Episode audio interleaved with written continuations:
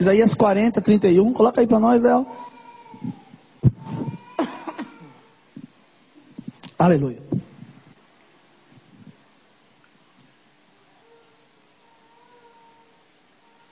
Leiam para mim, por favor. Vai lá. Um, dois, três.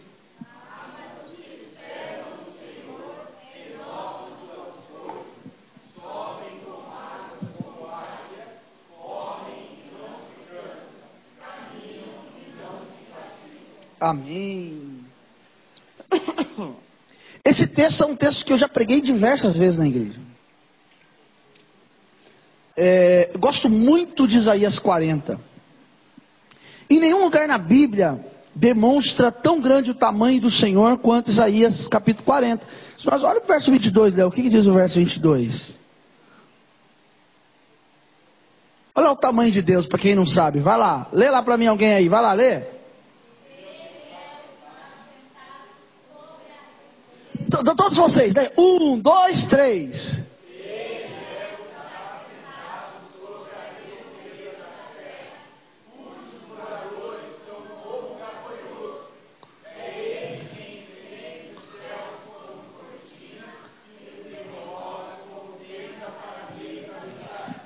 Ele é o que está sentado sobre o globo da terra. Para quem não sabe o tamanho de Deus, está aí ele está sentado sobre o globo da terra.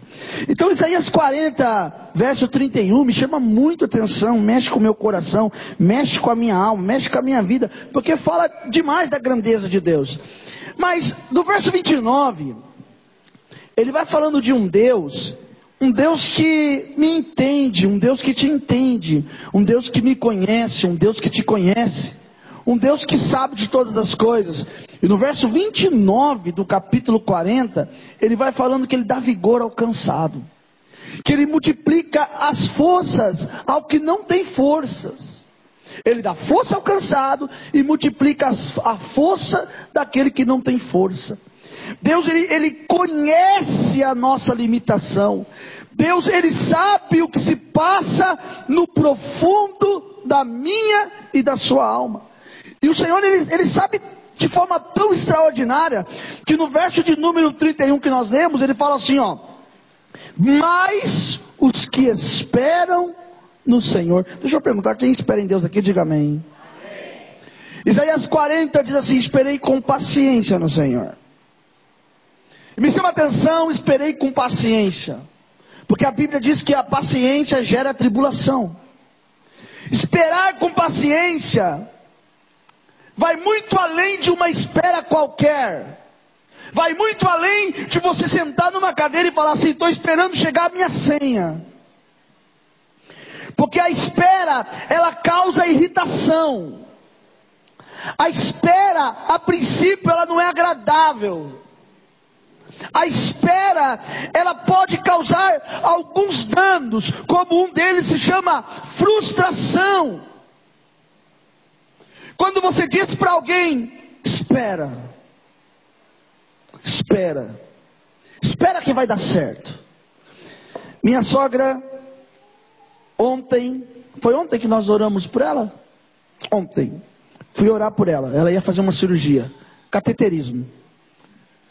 Fui orar pela minha sogra, ela disse: É,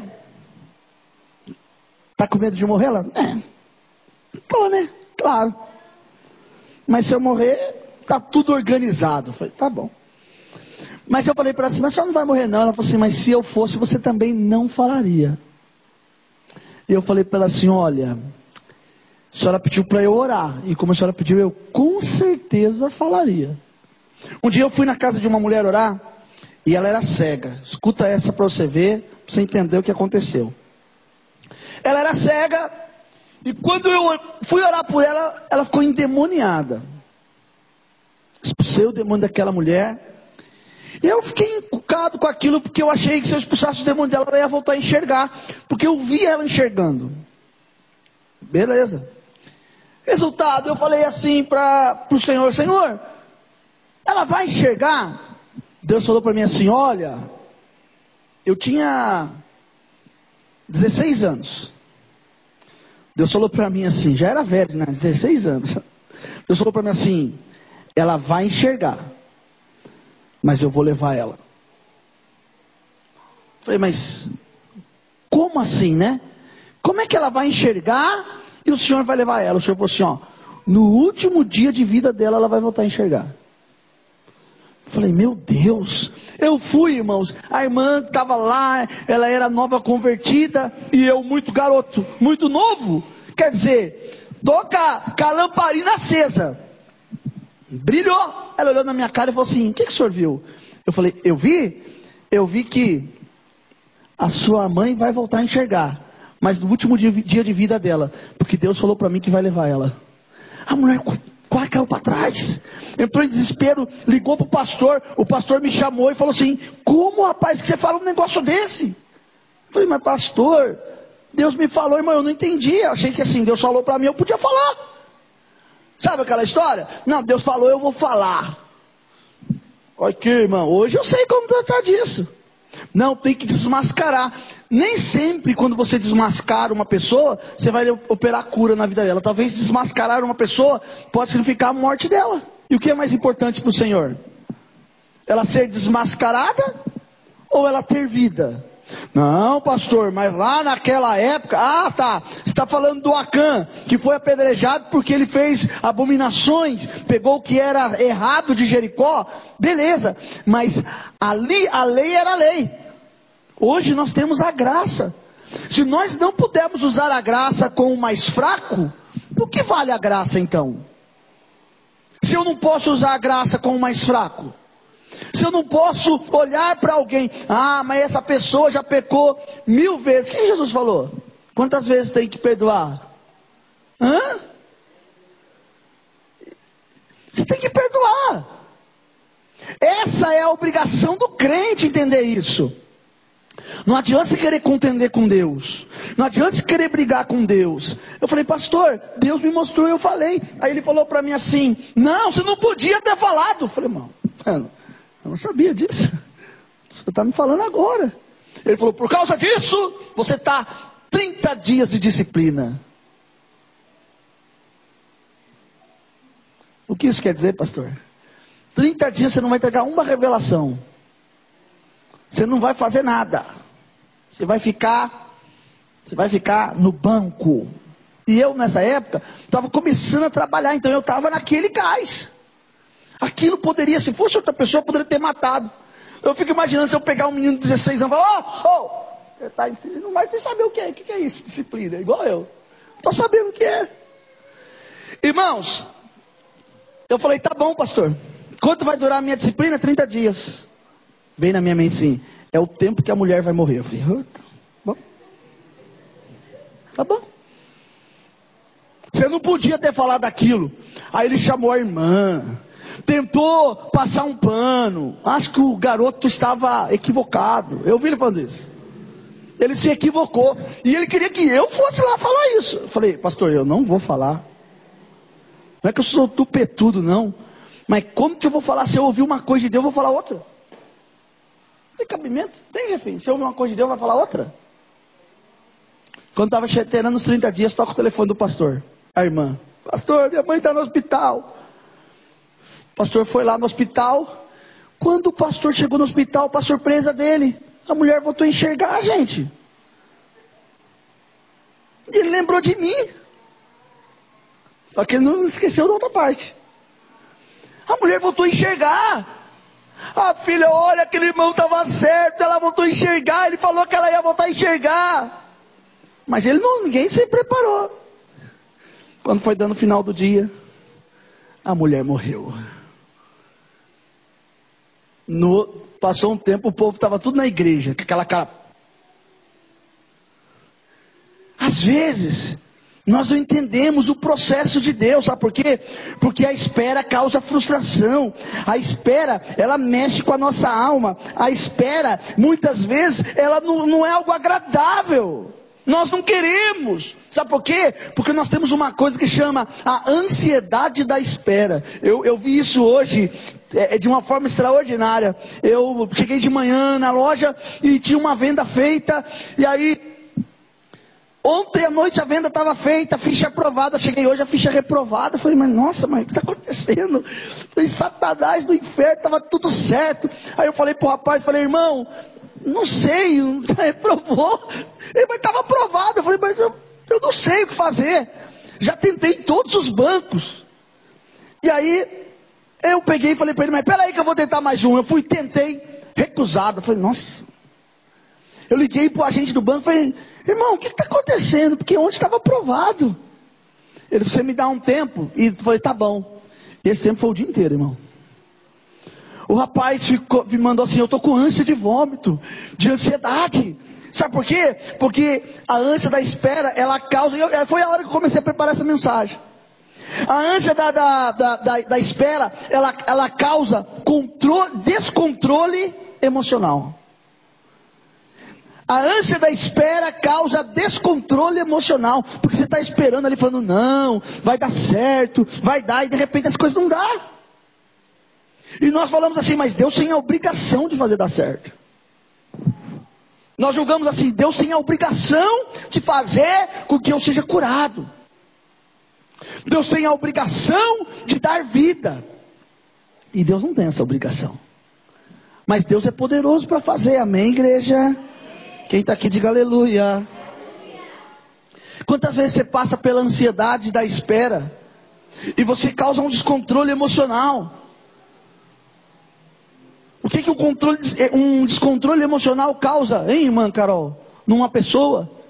Por exemplo, todas as vezes que eu fico muito nervoso, eu percebo que sai, o, o meu pé sai umas, umas feridinhas assim, parece umas bolhas.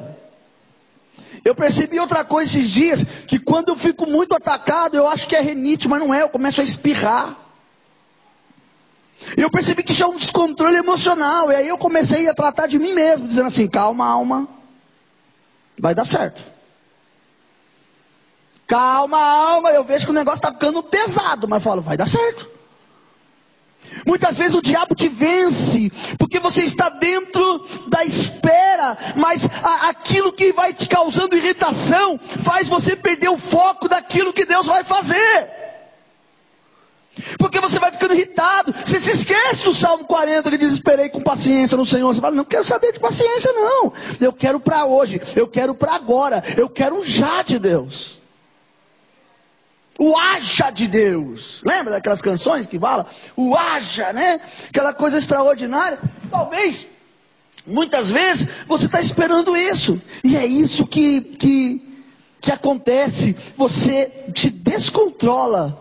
Você perde o controle emocional. Dentro da esperar causa de ação, eu, eu coloquei assim, o medo da espera. Tem gente que tem medo da espera. Porque ele tem medo de esperar, esperar, esperar e não dar certo.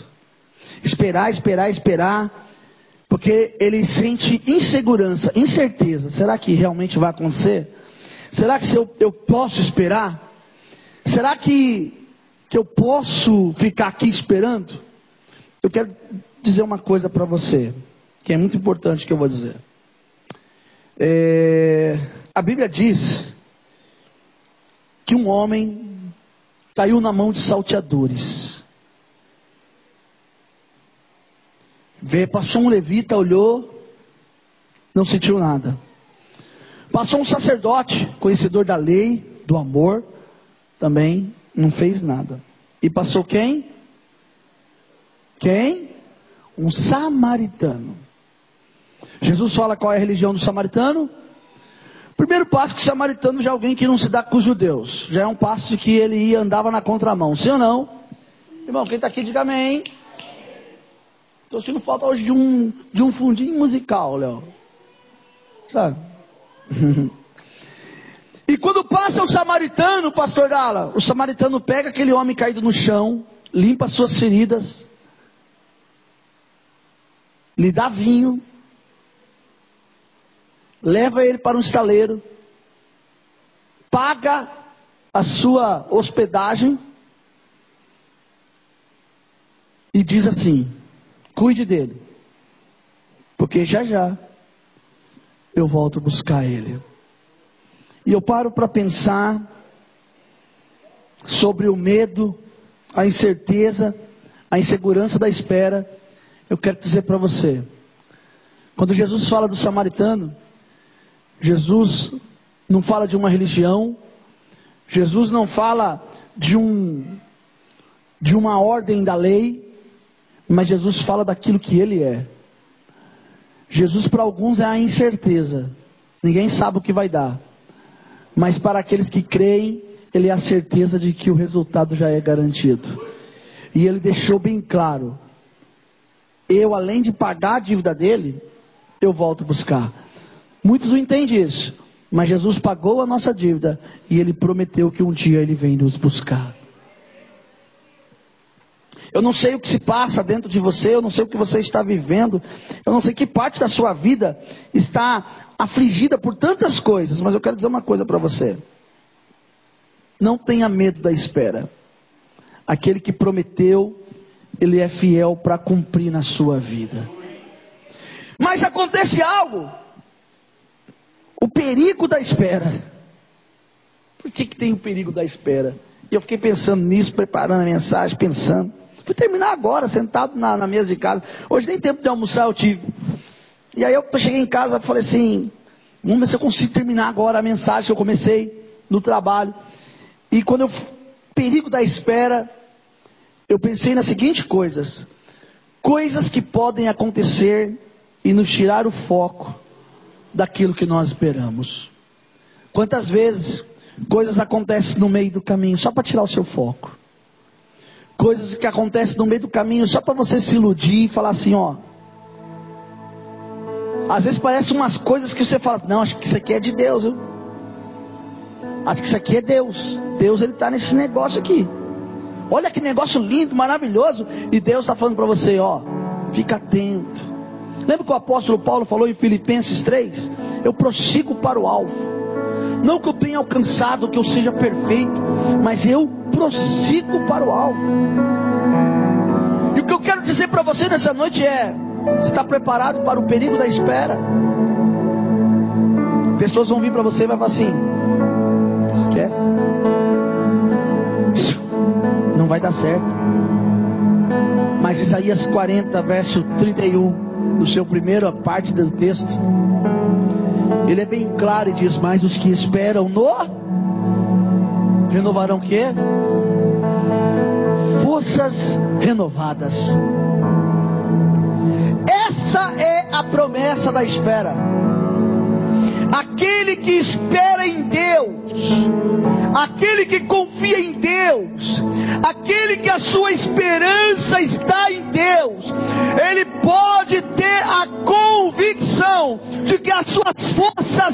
serão renovadas pelo poder do Altíssimo sobre a sua vida.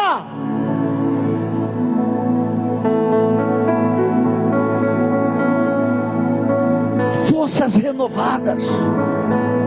Deus está dizendo: Olha, eu sou Deus que renova as suas forças. Eu sou Deus que faço nova todas as coisas na sua vida. A espera, ela tem uma promessa forças renovadas. Você, meu irmão, pode perder o controle, pode muitas vezes sair da pista, mas Deus, Ele não perdeu o controle da sua vida, Ele ainda permanece no controle, e se Ele está no controle, vai dar tudo certo. Ah, mas falaram aqui uma coisa. Não interessa o que falaram. Ah, mas disseram que olha, não, você não vai receber nada, você não vai dar nada. Falaram, é, é, é mal, amaldiçoar a sua vida. Mas você espera no Senhor.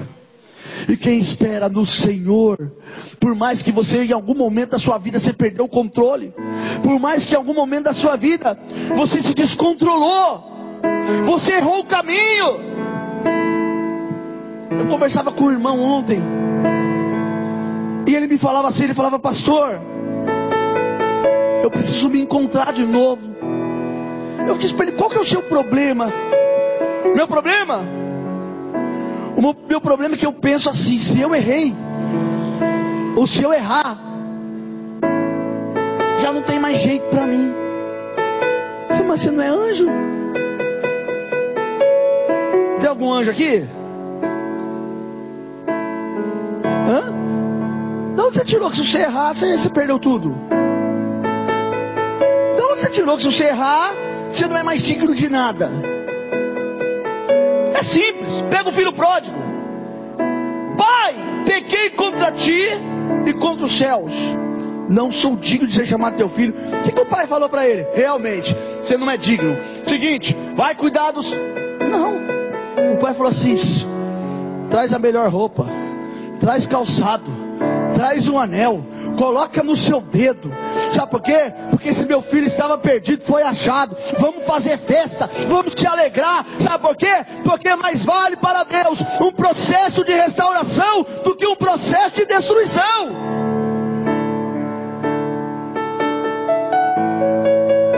Eu estou sentindo a presença de Deus. Eu estou sentindo a mão de Deus, os irmãos. Eu não sei você. Eu sinto que de uma semana para cá eu cresci uns 3 metros. Eu não sei o que isso pode significar daqui uns dias, mas é o que eu estou sentindo. Eu nem me aflijo mais pelo que aconteceu, pelos que saíram, pelo isso, pelo aquilo. Eu estou tão focado naquilo que eu estou vendo da parte de Deus, que essas coisas não tiram meu foco, não. Não dou confiança. Ah, fulano falou de você. Esse dia, agora, agora ah, olha a nova, olha a nova. Tem pessoa que nunca foi no retiro, falou assim: o, o apóstolo faz é, regressão, hipnose. Já ouviu falar? Que eu faço hipnose. É que eles nunca foram, né? Nunca pegaram os demônios manifestados na hora do retiro, né? Eu estava explicando uma coisa que aconteceu. Deixa eu explicar para você. Se eu pegar esse copo aqui, e deixar ele bem sujo. Aí eu pego uma puxa e tento lavá-lo. A puxa vai lavar, sim ou não? Mas já viu aquelas coisas que ficam uma sujeirinha lá embaixo que você passa a bucha, você passa um monte de coisa e não sai? Por que que não sai? Para sair isso daqui, só um tratamento diferente.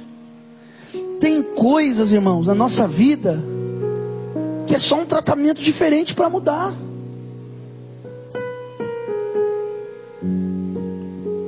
Ah, eu acho que eu não vou fazer mais não, porque estão pensando isso de mim. Eu quero que pense o que quiser pensar. É só você olhar para quantas pessoas são restauradas, quantas pessoas são transformadas. Sabe qual é o problema? Eles não acham cura na igreja, vai ter que achar num psiquiatra, num psicólogo da vida. Nada contra a profissão, porque eu falei para minha esposa e determinei isso dentro de mim. Eu volto a estudar. Eu vou voltar a estudar de novo. Eu vou terminar a psicologia. Para mim, isso eu tenho certeza que vai fazer efeito na minha vida. Não sei, talvez eu vou estar velho, mas não tem problema. Tem problema. Eu quero usar para benefício da obra de Deus. Aí a pessoa vem e fala: Ô, oh, você vai no retiro? Ó, oh, não vai não, hein? Sei não, hein? Pastor lá faz é, regressão. Ah, não, pior, pior. É, como é que é? Nem sei o que. Ó, a pastora Lília falou lá que ela trabalha com isso e lá realmente ela até explicou lá no retiro, porque tem gente que não sabe do que fala.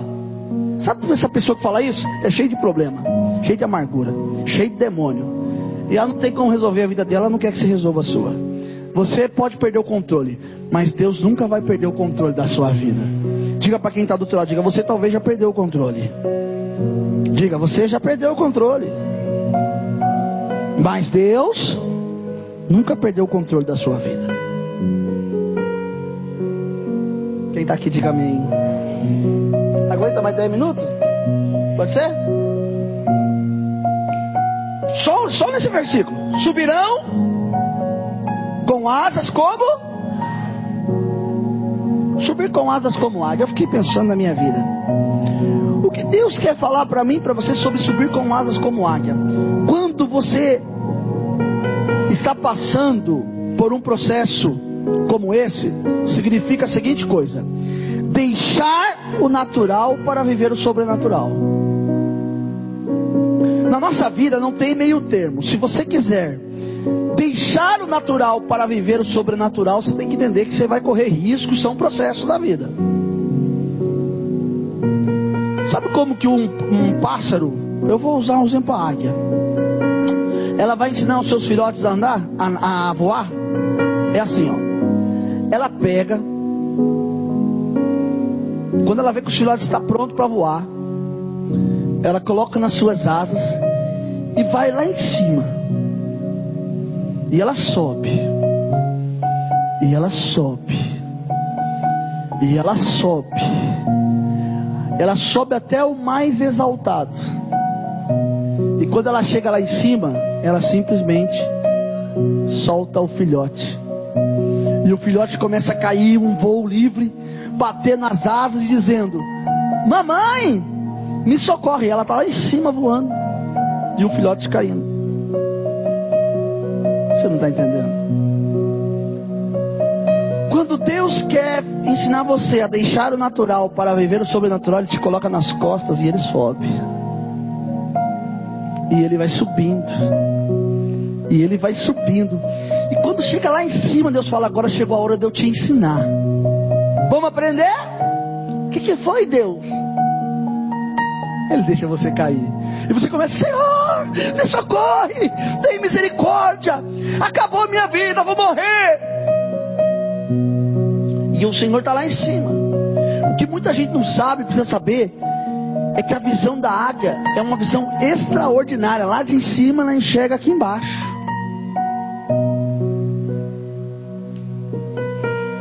Eu estou dizendo para você que se a águia é Deus, lá de cima Deus está te enxergando aqui embaixo. E Deus não vai deixar você se esborrachar no chão. Quando o filhote está caindo gritando, ó, a águia vai, ela desce num voo rasante e pega o filhote de novo. Tem alguém aqui nessa noite que talvez Deus está tentando te ensinar a voar. Você começou a querer cair e você falou: Ai meu Deus, eu vou cair. E Deus vai lá e te pega de novo e te leva lá em cima de novo. Sabe por quê? Porque quando Deus fala assim, e subirão com asas como águia, Ele está dizendo assim: há uma exaltação vindo para a sua vida. Quando ele disse, subirão com asas como águia, ele está dizendo, há um crescimento vindo para a sua vida. Quando ele diz, subirão com asas como águia, ele diz assim, hoje eu te ensino a sair do natural para viver o sobrenatural sobre a tua vida.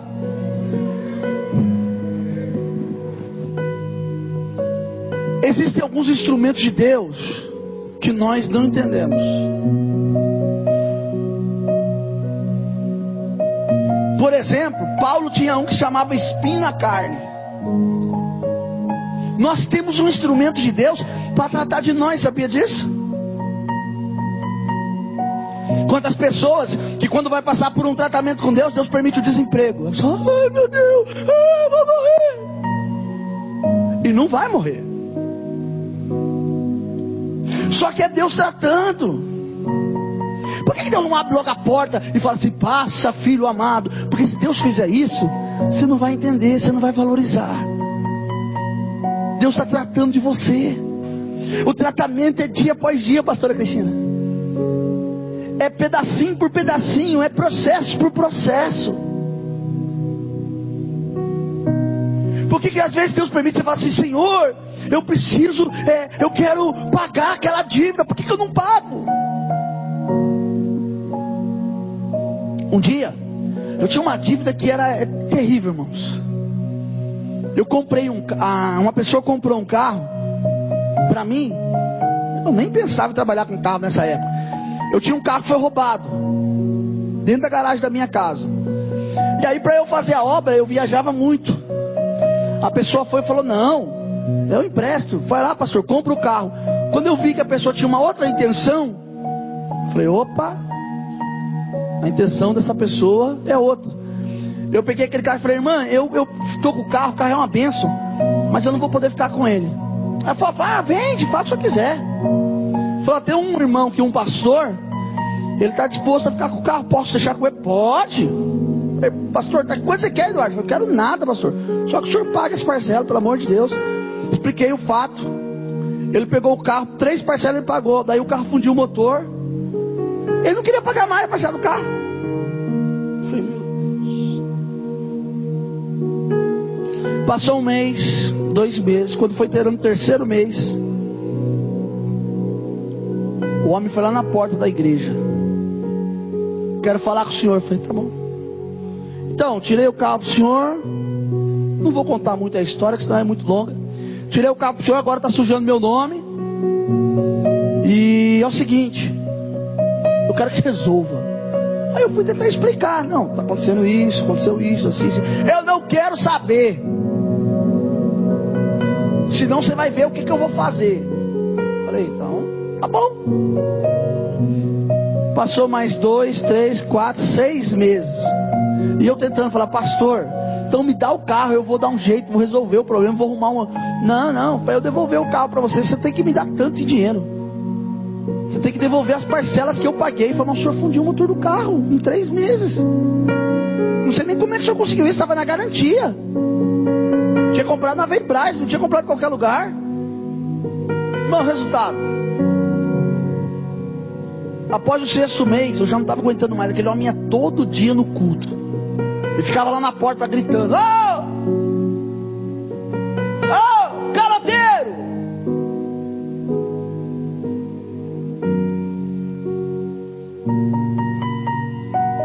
Que eu baixava a bola? Pregava, entregava a revelação, não estava nem aí. Gritando lá, deixa ele gritar.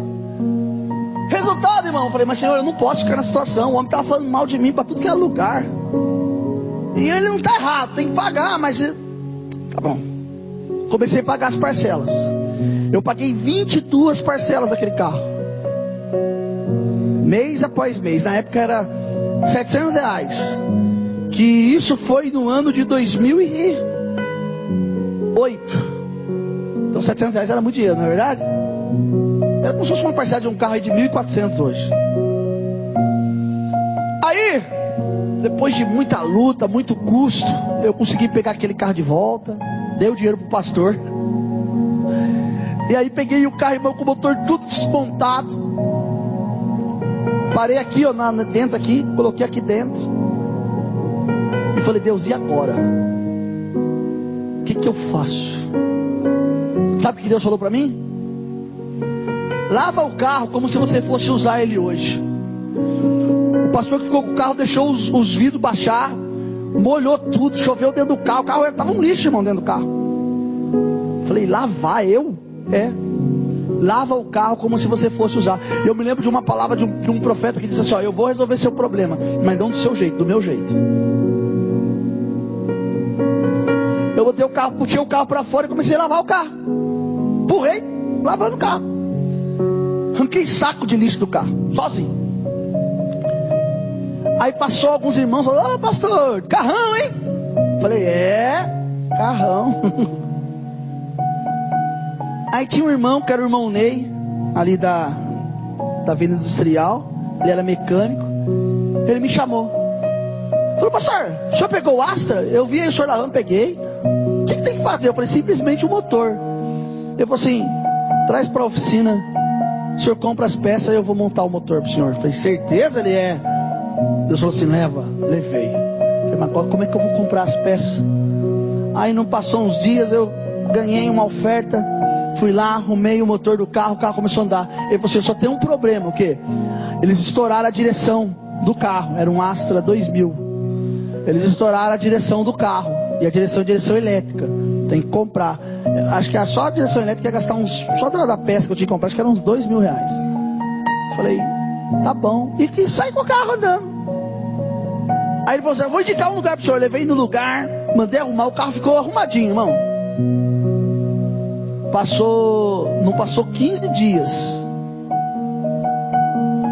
Eu, orando a Deus, apareceu uma pessoa, comprou o carro, quitou o carro, acabou a dívida, ficou com o carro e aquele problema foi resolvido. Pastor, o que, que o senhor está querendo dizer com isso? Eu estou querendo dizer que quando a gente está num processo, não adianta, não adianta a gente querer burlar a ordem das coisas. Talvez você está olhando para aquilo lá falando assim, isso não vai mais nada. É uma flor morta. Mas se você começar a cuidar daquela flor, aquela flor vai voltar a dar vida novamente. Lembra do homem que eu falei hoje? Um pastor que deixou o ministério porque ninguém soube tratar do problema dele. A dor dele, o problema dele, não interessa. Você é pastor, você tem que fazer assim. E ele, não, sem saber o que fazer, preferiu deixar, abandonar os caminhos do Senhor. E eu quero dizer uma coisa para você. E eu vou encerrar a mensagem aqui. No livro aqui, no, no verso aqui do, do, de, de Isaías 40, 31, fala assim, ó, correrão e como é que é? Correrão e caminharão e eu tenho uma palavra de Deus liberada para sua vida. Você quer receber sim ou não? Então vamos lá. Correr e caminhar. São três processos importantes. Primeiro,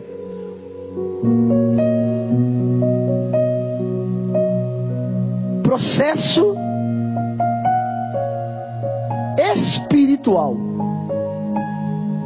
Correr, caminhar, se movimentar, seguir em frente, ir além.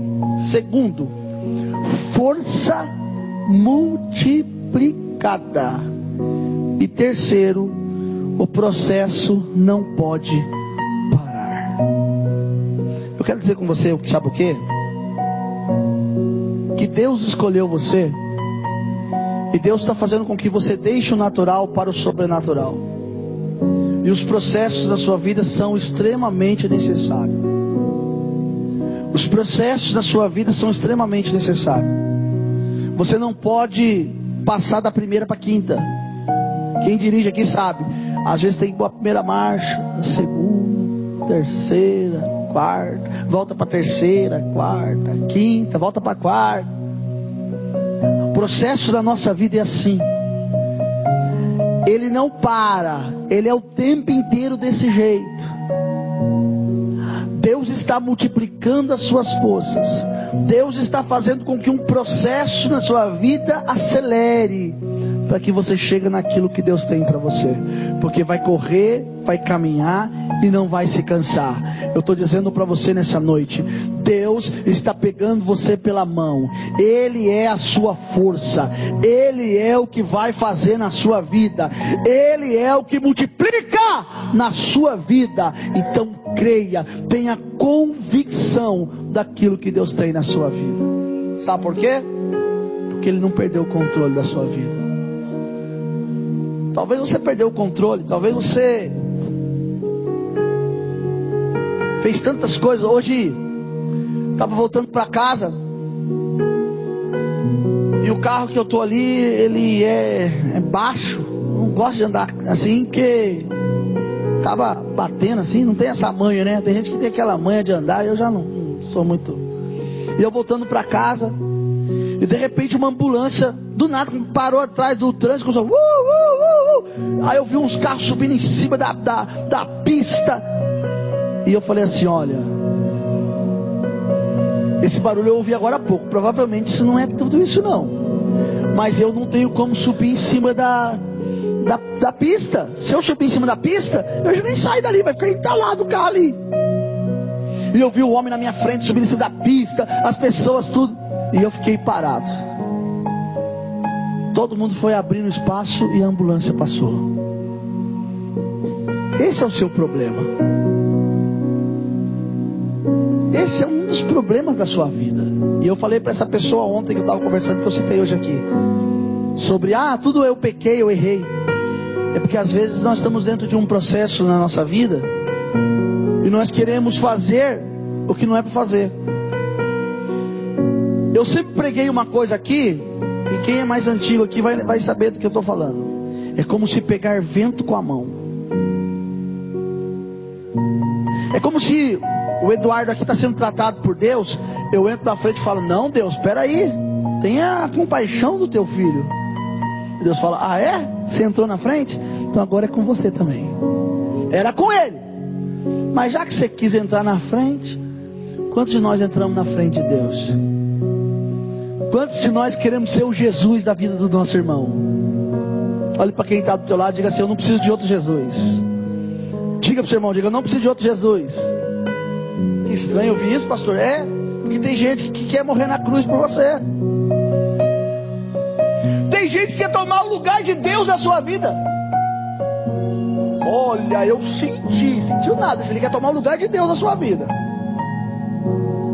Deus, olha, Deus me tocou, tocou nada, isso é coisa de Satanás. Lembra que Pedro falou para Jesus?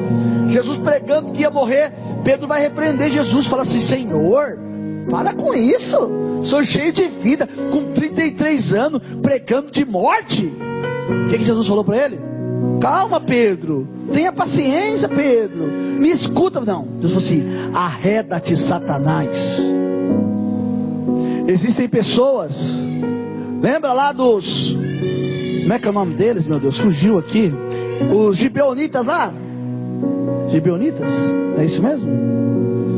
É gibeonitas, pastor, pastor Dala, me ajuda aqui. Foi lá se uniram com, com Josué. É isso mesmo? Se uniram com Josué, Cristina. Sabe o que eles fizeram? Se vestiram de pobre, de mendigo rei. Eram, lembra da guerra dos cinco reis? Eram seis. Ele foi lá se, se vestiu de mendigo e falou assim: vamos fazer o seguinte, vamos lá ver como é que está Israel lá, qualquer coisa a gente já descobre como é que está a guerra. E aí a gente dá o nosso jeito. Aí eles foram lá, ó, oh, nós viemos aqui, tem misericórdia de nós. Josué não pergunta nada para Deus, só fala: vem, entra, fica à vontade. E o resultado, sabe por que Josué fazia muito isso? Porque Josué era estrategista de guerra, não de tratar de pessoas. Não se assuste com isso. O resultado de Josué, o que Deus queria de Josué era: você é um general, você é um estrategista de guerra. Vou usar você nisso, porque é muito, é, é muito diferente de, de Moisés. Porque Josué, quando foi descobrir sobre Acã, demorou perdeu uma batalha para isso. Já com, com Moisés, não. Como é que é, Coré? Não, a gente também ouve Deus. Então calma aí, Senhor, olha o que eles estão falando lá. É diferente. Então, os dois ministérios é bem diferente, é importantíssimo. Para mim, Josué foi grande, foi tremendo, mas cada um tem um ministério diferente. Existem coisas na nossa vida que nós não temos noção disso. São pessoas que às vezes a gente vai lá e põe até mesmo do lado anda com a gente. Muitas vezes, quando a gente começa a passar por um processo de renovo, a gente quer ajudar todo mundo, quer comprar a briga de todo mundo. Ó, oh, eu vou ajudar você, eu vou, calma aí, ajuda você primeiro. Faz a sua parte. Irmãos, o que eu estou pregando aqui hoje é culto de quê, gente? Hoje é culto de quê? Libertação. Isso é libertação. Você quer ficar amarrado com alguém? Estava tudo certo na sua vida. Aí apareceu um incircunciso na sua vida. Você foi lá, botou ele no teu caminho, travou tudo, o negócio rolou. Deu tudo errado. Você fala, Senhor, o Senhor prometeu, o que está acontecendo? Senhor falou, Senhor, eu não mandei você botar intruso. Tem uma palavra de Deus para sua vida. Quer receber? Vou encerrar. Deixaram o natural para viver o sobrenatural. Havia uma família em Sodoma e Gomorra, aonde o sacerdote era Ló. E Deus, por causa da intercessão de Abraão, resolveu livrar Ló. Sim ou não?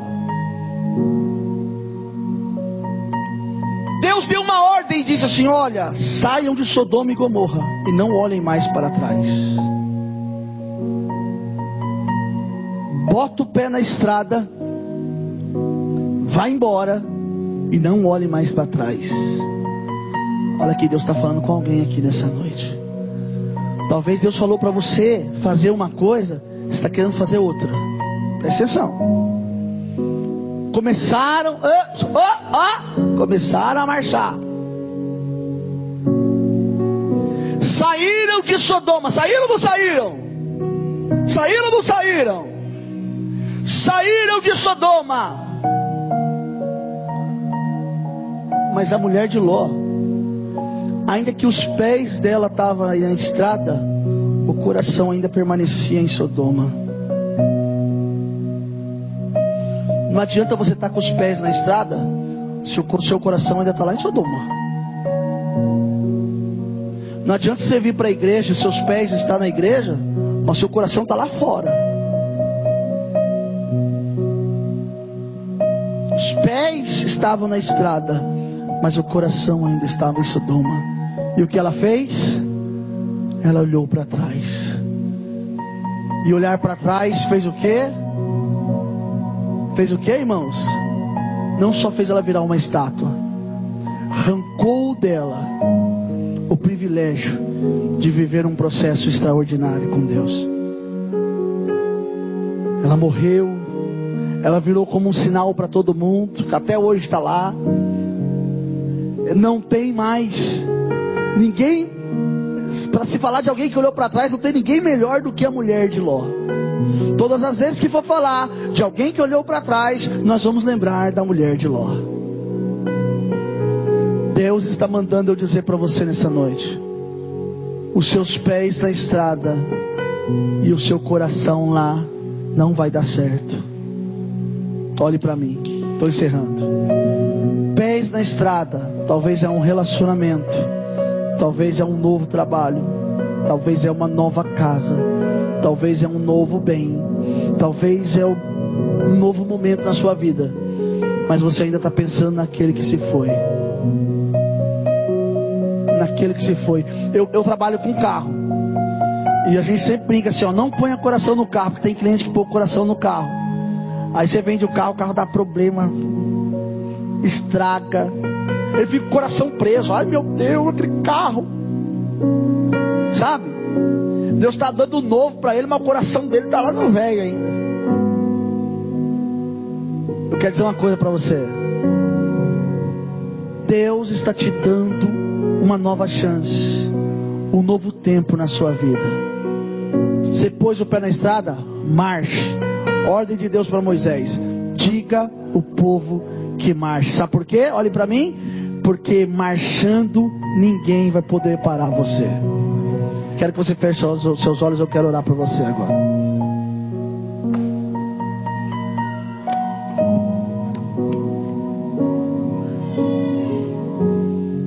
Aleluia, Espírito de Deus. Sabe cantar essa música não? Põe ela para tocar. Então. Chefinho uma vez mandou essa música lá atrás para mim. Aleluia. Parece, né? Na sua vida. Mas eu não perdi o controle, não. Deus está dizendo. Feche os seus olhos. Aonde é que os seus pés estão, que o seu coração está querendo que você olhe para trás? Aonde é que seu coração, seu pé está e o seu coração está clamando para você olhar para trás? Deus está dizendo para você: não olhe mais para trás. Siga em frente. Eu não perdi o controle da sua vida. Parece que está tudo bem Oh Espírito de Deus, feche seus olhos. Para todo mundo está tudo bem. Às vezes tem situações na nossa Mas vida eu que nós conheço teu coração. Hum, oh Espírito de Deus, conheço você por dentro. Oh Espírito de Deus, e por conhecer, Deus te conhece. Deus sabe das suas forças. Está sorrindo, mas por dentro está chorando. Deus sabe que às vezes você sorri, mas por dentro você chora. Por fora tem a cicatriz, mas por dentro está sangrando. Mas eu conheço teu coração. Deus te conhece. Hum, Ele te conhece. Conheço você por dentro. Deixa essa canção entrar no teu coração. Antes de eu começar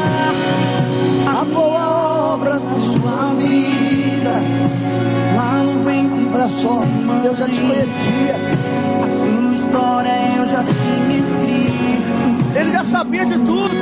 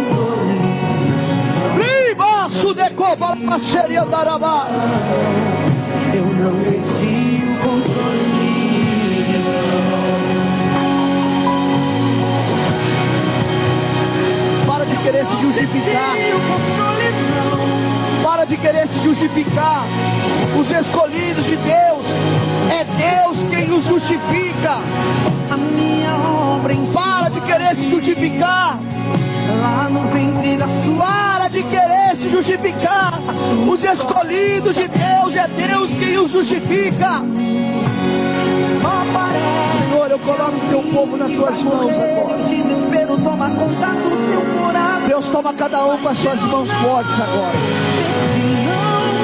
Meu Deus, traga livramento.